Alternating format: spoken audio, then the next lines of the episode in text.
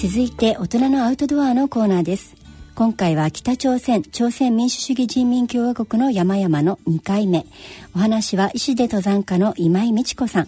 聞き手は大和渓谷元編集長の上永幹夫さんです。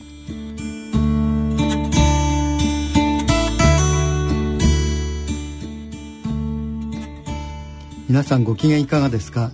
えー、大和渓谷元編集長の上永幹夫です。よろしくお願いします。ご機嫌いかがですか？今井美智子です。えー、北朝鮮朝鮮民主主義人民共和国の山々ということで、えー、今井さんにまた、えー、お話を伺おうと思います。よろしくお願いします。はいさて、えー、今回なんですけれども今回は白桃さんに焦点を当ててお話を伺っていきたいと思います。えー、白桃山なんですけれども白桃山あのペクトー山とも言いますけれども、えー、皆さんにはどういう形であの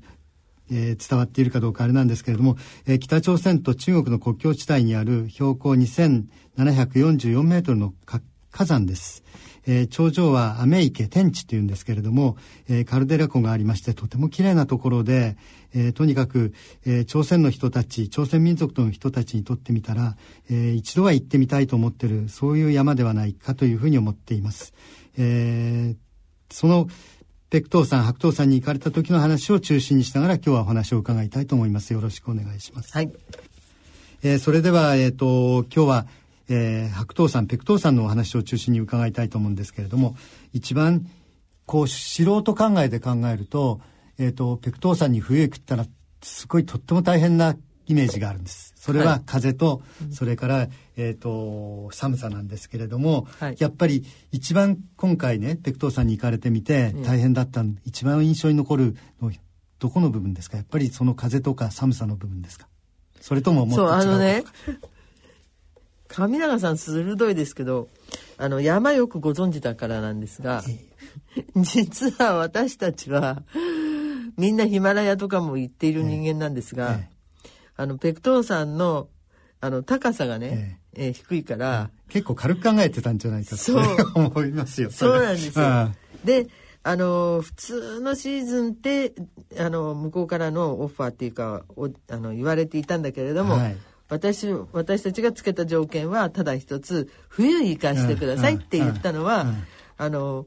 まあ、ペクトー山に外国人登山者ってまだあの来てないんですよね。冬はね。うん、はい、全然。はい、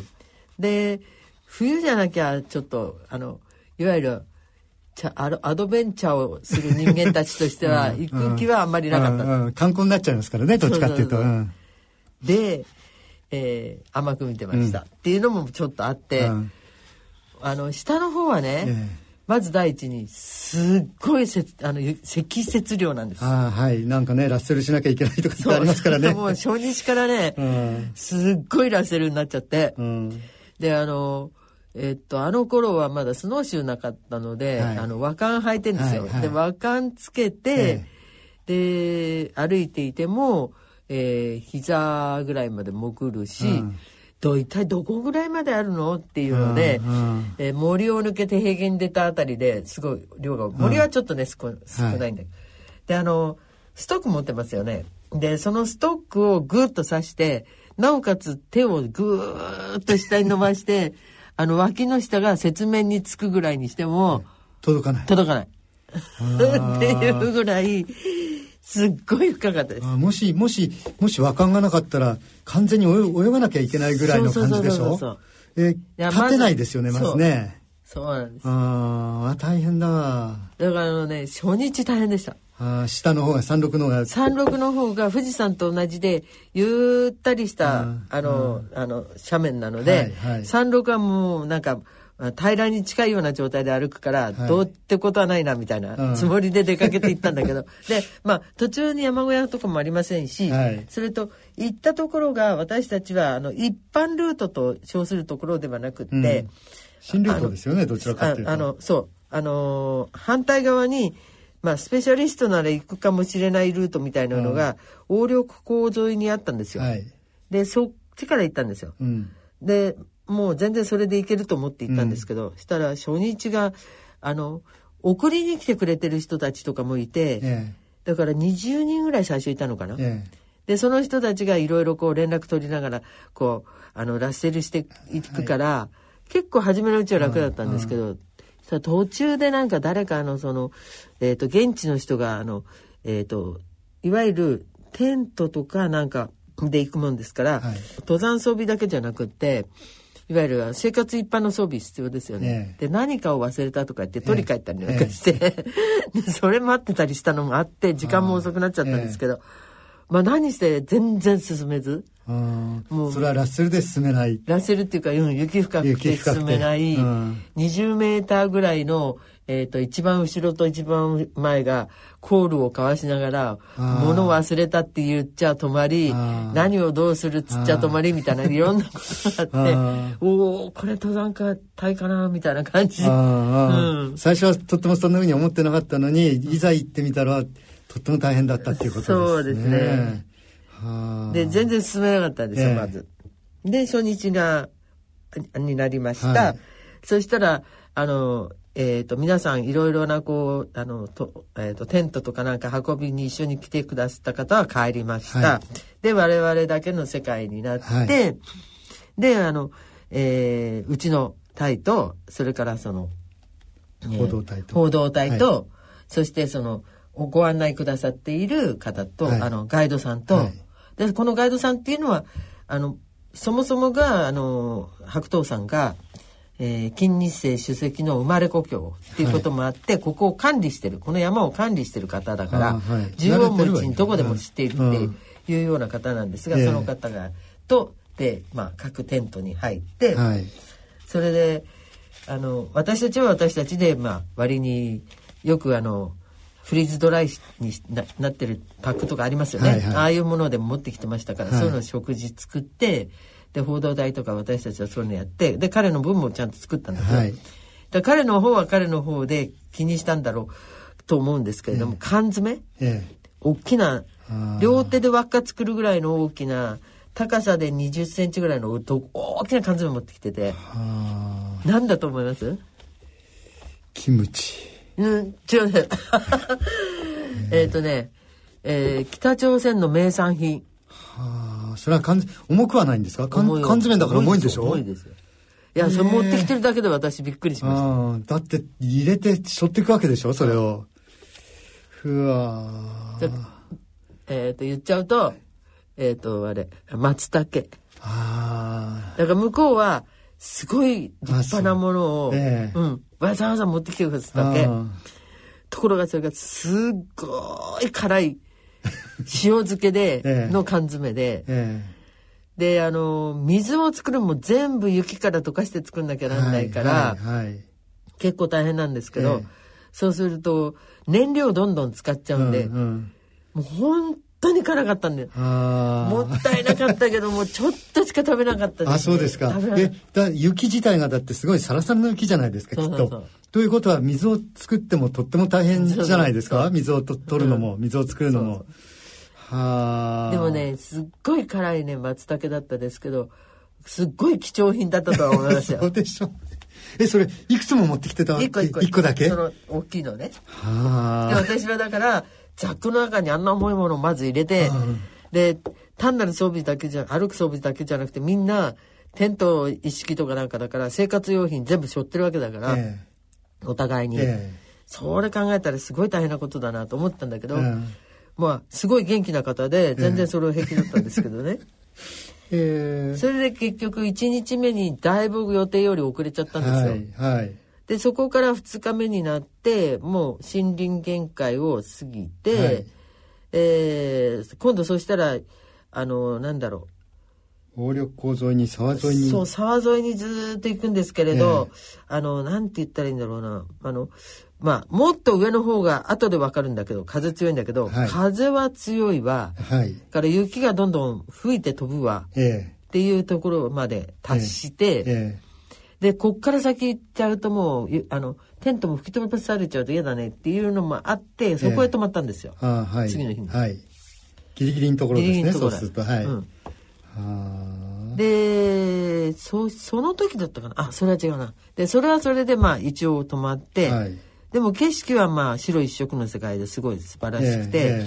だったんですけれど、えー、で翌日の朝、はい、なんか騒がしいんですよね、うん、変だなとかと思ってって外見たらスキー履いた人が10人ぐらいバラバラ降りてきてあのカリカリの斜面をスキーで滑って降りて何だったんだろうって思ったら、えー、あの、えっ、ー、と、私たちが登山に行って、前の日まで送りに行った人たちが、要は、もう見上げていたらそろそろ出てくるであろうところまで私たちが達さなかった。ええ、で、私たちは私たちでテントをその上に張っちゃうと吹きさらしになっちゃうから、下へテント張って、しかも風よけに、あの、周りから見えないところテント張りますよね。うんうん。だそれを心配して何かあったんじゃないかっていうので、救援に来たわけです、ね、そう、救援隊っていうか、うん、偵察隊っていうか。偵察隊っていうか来ちゃって、で、その人たちはだけど、反対側の一般ルートから一気に登り、朝方、ええ、もう降りてきてるんですから。あれもすごいなと思って。で、スキーもうまいんでしょ？そう、カリカリの中ね。で、降りてきて、コーヒーとかご、コーヒーだのなんかご馳走してくれちゃって、えで、私たちが無事だって分かったらすぐ帰っちゃいましたけどね。そうですか。あびっくりしますね。そう、だからあの、うわー、管理されてるな、この山、みたいな。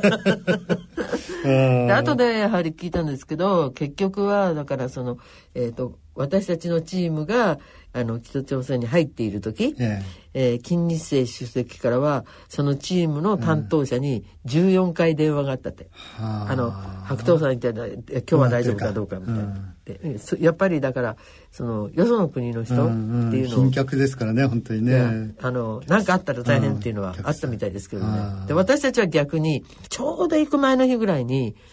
あの、医者の一家が、えあの福井県の新福井区、あの漁港に亡命してきた、うん、11人だかいたんですよ。うん、で私たちがやっぱりほら日本人が10人ぐらいいるわけじゃないですか、うん、こっち側に。うん、バーターで拉致されちゃうかもしれないって そっちの方心配してたんだけど、うん、まあ無事だったんですよね。いやそれはそう,、そういう話じゃなく向こうは貧客だから何かちゃいけないっていう心配を向こうはすっごいしてくれてたっていうのにが後で分かったんですけどね。でその後うん翌翌日はもうガーって登って、ねでも本当に風は強いわ、でしょ大体。そうそうそう、えー、見えるんですか？その少しは見える視界はどのくらいなんですか？5メートルぐらいとかそんなもんですか、ね、森林限界から少し上がったところまでは視界ほとんどゼロ、えー、あの地吹雪がすごくて、えー、待ってるわけですね。そうそうそう、うそれでほとんど見えない状態で、前の人が見えない、だから ちょっと足元を角度ちょっと変えただけですごいあの離れちゃうことになるからだからザイル使いましたよねあの時確か。あそれは一応つないで安西連して。そうそう。怖いですもんね。ねあのお互いに分かれちゃったら丸い山だから、あのどっち行っちゃうか分かんなくなっちゃうから、っていうのが一つ、えー、それからささらに上の方へ行ったら、はい、今度はもう本当にあのなんていうのかないてついた凍りついちゃってる、うんあの土に張り付いている枯れ葉、うん、あの枯れ枯れた茎とか根っこみたいなのが、うん、風でもう本当にあのすすりすり減らされてるっていうような感じでだから、雪の湯の字もないぐらい。で風は強い。完璧に糖度みたいな感じになってるわけですか。そうそうそうカリカリになってっていうところまで行って、え。でその時にお昼だったのかなあのー、あれ、またそのガイドさんの話なんですけど、はい、リュックサック開けたんですよ。で、私たちは、あの、ああいう時っていうのはもうほら、あの、いわゆる非常食っていうか行動食だから、はい、あの、チョコレートだとか、ね、うん。うんはい、ああいうものを食べますよね。ええ、それ食べようにも、え、大倉君ってあの、えっ、ー、と、口ひげと顎ひげと生やしてたのがいて、で、口ひげと顎ひげが連なになってくっ ついて、うん、口が赤くなくなってたのもう、うん、でヒマラヤでもそういうことなってないんだけどでえーみたいな状態になって、うん、その隙間のとこからチョコレートこうやってた入れてたのね、うん、たらあの、口開かないからチョコレートいらないよ。今井さん食べていいよってラッキーみたいな話とか、そういうのもあって、っていう状態だったんだけど、そのガイドさんがリュックサックをおもむろに開け始めたんです、えー、私たちはもう服すっごい吹いてるから、えー、リュックサックはもうなるべく閉じたまま、えー、自分の身の中にポケットとかに入れてる行動食食べた、で開けたらねまずあのシュラフが出てきたんですよ。何すんだろうと思ったらシュラフ出してきて、はあはい、でシュラフ巻いてある。くるんであるわけ。そうそう。はいはい。凍らないように何が出てきたか知ってます？リンゴそう。あったり。そう。リンゴ出してきて。でそれをこう割ってくれるんだけど、えー、割ってるうちに凍っちゃうのよね、えー、リンゴが、えー、いくらシラフでくるんでだからシラフでくるんでたからしんもげてないっていうか、凍ってなくちゃんとしたリンゴが出てきて。だけどそのリンゴをこうやって割ってくれてる間にそれが凍ってきちゃうっていう。すごい状態でしたよでもその凍ったリンゴ美味しかったですね、あそうですか、うん、えー、すごいですね、でそういうのを食べさせてもらったりして、えーえ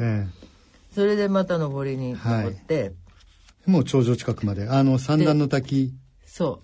う。で滝のところはみんな結構楽しんで、えーえー、ロックあの氷壁登り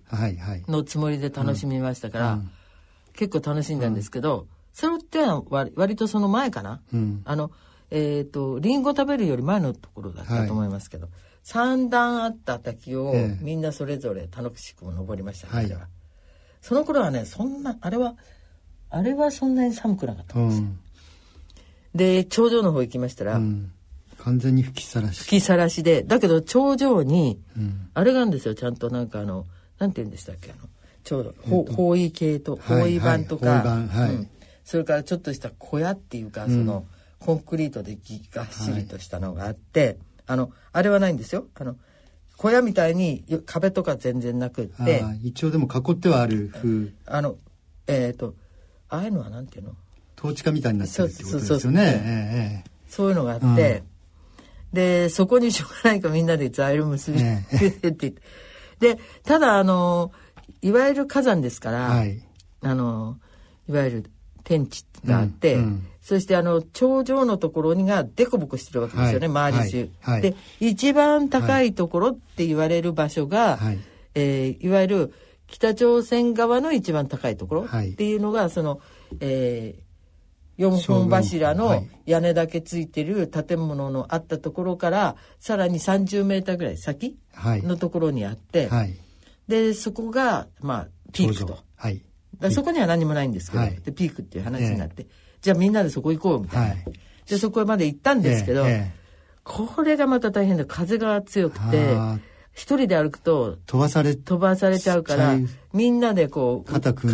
んで、えー、肩っていうか腕同士組んで、肩組んじゃうと歩きにくくなっちゃって、腕同士組んで、でも一歩一歩進んでみたいなんでスクラムを組んでっていうことですよね。はいはい。頂上へ行ってで、ここでね、うん、最初に注意されてたことがあるんです。はい、それはあの頂上へ行くとね日本人、日本の方々は山へ登って頂上へ登ると、はい、万歳ってするじゃないですか。はいはい、えー、ここの頂上へ着いた時に万歳だけはしないでください。うんはい、なぜならばその万歳をされると、えーえー、あの要するにこの山を征服したみたいに形になって、うん、日本人のイメージもともと悪いから、うん、取られたって思われちゃうといけないから、万歳はしない,、しないでください、はい、で確かにその不幸な日本との関係はありましたがこれは歴史的な問題ですから、私たちはそのことについては何も思っていませんと、僕は、だけどその万歳はしないでください、はい、言われてたんです。でそんなのって大したことない話かなと思ったけどまあ一応重く受け止め、えーみんなにも万歳は絶対しちゃいけないって言ってたんですけど、はいはい、そしたらあの今ヒマラヤ登山で結構あのまあ人気になってるあのエベレストにしょっちゅう人を登らせている近藤健二っていうのがいるんですが、はいはい、で近藤健二が頂上に登った途端に万歳をしたんですよ。バッと手を挙げたんですよ。でみんなバッと思ってまさかと思ったらバッと。おでドンと出た花火は綺麗だなっていう歌があるんだけど、はいはい、それ、それをね、そう。で、しかもあの、ハラハラと落ちるところまでこうやってやって、で、またま、それを3回ぐらい繰り返したんですよ。はあ、だからドーンと出た花火の時にドーンっていうのに手を挙げて、でそれから丸作ってみたり、はい、で踊り出したもんで、で近藤健二は近藤健二で言われたことが分かっていて、だから、もう下から登る時に考えていて、万歳にしたいけど、万歳はできないんだとしたら、この踊りで、なんかパフォーマンスをしようそうそうそう、やっとこうって思ってたらしくてやったらしいんですけど、だからね、これがすごいんですね、また。そのことで最初に見たそのガイドさんがびっくり、それから下でちゃんと監視していたらしく、ええ、あそう曲なんか上で万歳してるのは分かってたらしく、えっ、と、帰りの、要するに帰りに帰っていって、え帰りはあの一般道を通って帰ったんですけれども、はいはい、で、里に近づいて相当平らな道になったところまで、もう、あの、その軍の、軍っていうのは軍隊の軍じゃなくて、その何々軍っていう、あの、ほら、えー、日本でも何々県何々市何々軍ってあるじゃないですか、その軍の方ね、軍長さんの人が、あの来て一番最初にあのおめでとうございますでもあお疲れさお疲れ様でもなくいや頂上で踊り踊られましたねって言ったんですよ。だから何も言ってないのにだからきっとみんなで言ってるのもウォーキートーキーで「はい今一人頂上で踊り踊っている」なんつったらそれがまたブーってこうあのいわゆるあの電波で言って。で、大きい時で、はい、了解みたいなやってたんじゃないかっていうぐらいの話で。うん、でも別に音がめはなくて、なんとか済んだというそうそうそうそう、うん、あの、音がめがなくて、その踊りを踊ったっていうことで、ええ、むしろ、なんか、あの、あの人たち結構ね、明るいと思う。あうん、しかもさばけてるかもしれない。すごくそういうのに関してもなんか。そう。うん、であの通訳の方は一緒にあの登ってたんだけど、はいはい、で彼はもう最初にバッと手上がった時にはもう本当にあの肝を冷やしたそうですよ。それで「これは踊りですね。踊りですね」って言ってらっしゃいましたからね、うん、みんなでやったんですか？それは。そうけあの近藤君がやって、ええ、その後3人ぐらい誰か やったな一緒にやって早川と誰か3人ぐらいはいはい。あそうですか、えー、まあ報道隊とかなんか絶対やってないし 私もやってないんですけど、はい、はい、うん、でその後結局まあ降り始めて、はい、で一番最初、まあ、だから日本でいうと富士山の8合目ぐらいにある小屋ぐらいのところまで、その日のうちには行ったんですけど、そこら辺はだからカリカリのままで。で登ったのがだから西側から行って東側の一般、うん、重走したんですよね結構ね。そうそうそう。あすごいですよね。あのえっ、ー、と佐久間さんが凍傷になっちゃったとかって身が凍傷になっちゃったとかってちょっとで凍傷対策もとっても大変だと思うんですけど、はい、なりませんでした？いや私たちはなってないんだけれど、うん、その佐久間さんだけ？佐久間さんもそうだし、ええ、通訳通訳の方が、え、結構あのほっぺたとそうになって。あのねえーと、ヒマラヤよりはちょっと大丈夫なんじゃないかなとか思ったので、ええ、あのヒマラヤだと完全にメデボにゴーグルなんですよ。はいはい。はい、だけどその最初のうちメデボじゃなく、ええ。ー、ちょっとこの口の下のところまで顎のとこから来るところぐらいまでの、うん、と,、えーと、サングラスをしていたんですね。で私は、えー、凍傷にならない代わりに、えー、帰ってから、もちろんもうそれはあのえー、軍長さんなんかが来るよりもっと後ですね、はい、えーと、ホテルに落ち着いてから、はい、あの顔を洗おうと思って顔を見たら、えー、なんか猫の家みたいに、えー、あの鼻の脇のところから線が3つか4つね、両側に入ってんですよ。でそこがあの血液が固まって硬くなった、あの濃いエンジ色になってるんですよ。うんこれあのあれ風と一緒に小石が飛んできて、ええ、顔シュッシュッて切っていた。あ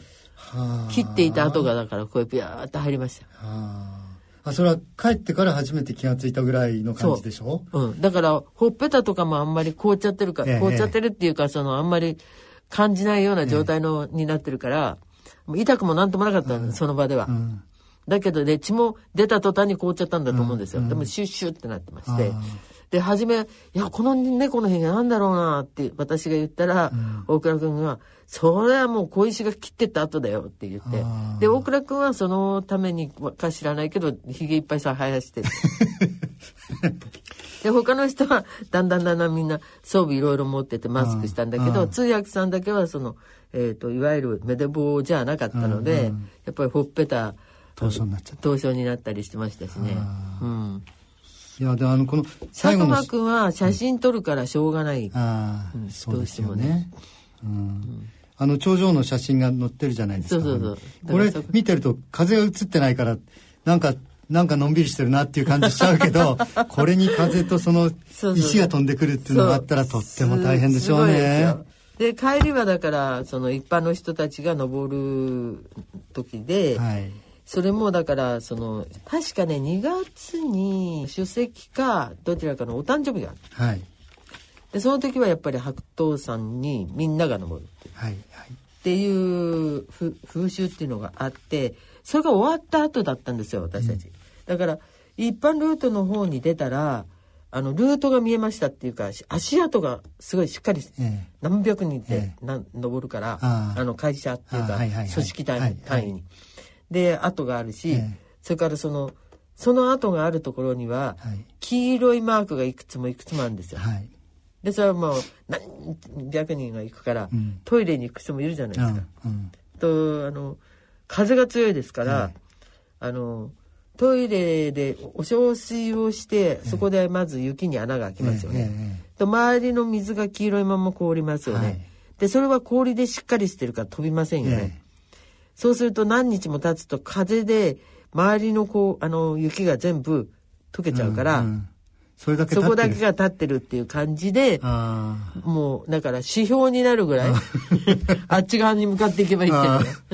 ありましたよ。だからこれはすごい人数が登っているんだなっていうのが分かりましたけど、うん、はいありがとうございました。えっ、とえっ、ー、と2回目はそろそろ時間になりましたので、はい、えっ、と次回また次のお話も伺いたいと思います、はい、ありがとうございました。はいどうも。